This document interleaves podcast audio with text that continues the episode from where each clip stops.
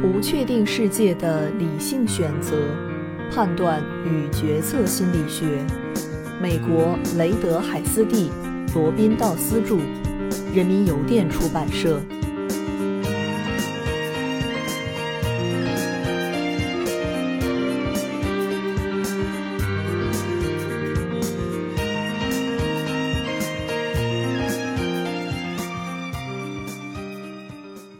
第十四章第五节：与不确定性共存。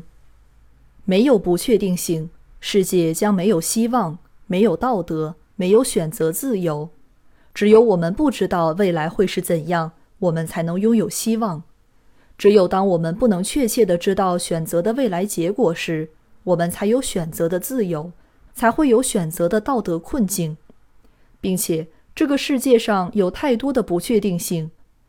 我们最基本的选择就是接受不确定性这一事实，还是想方设法回避它。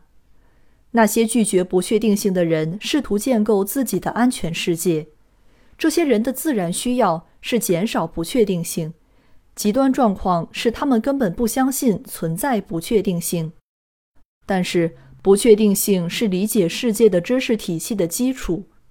统计学家对乐观主义者给出的定义是。相信未来是不确定的人，这一定义已经不像最初看起来那样具有讽刺意味了。本书介绍的研究和理论会产生更多的延伸，这些后续研究会为社会繁荣带来重要贡献，对此我们深信不疑。判断和决策领域积累的科学知识有许多建设性的经验。我们可以了解到自己在准确判断和理性决策上能力的重大局限。读者将会从本书提供的大量例子里体会到真知灼见，从而认识到许多有问题的习惯和潜在的弱点。我们现在有了很多确实有用的工具来评价、帮助和代替人类决策者。关键在于，即使在无法给出数学的解决方案。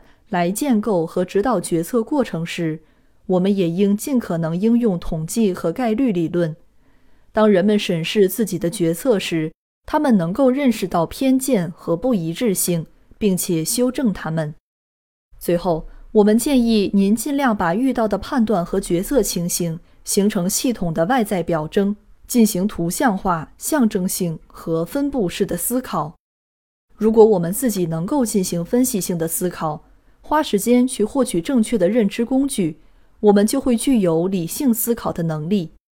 但是，就像本杰明·富兰克林那样，我们并没有告诉你去决策什么，而是告诉你如何做决策。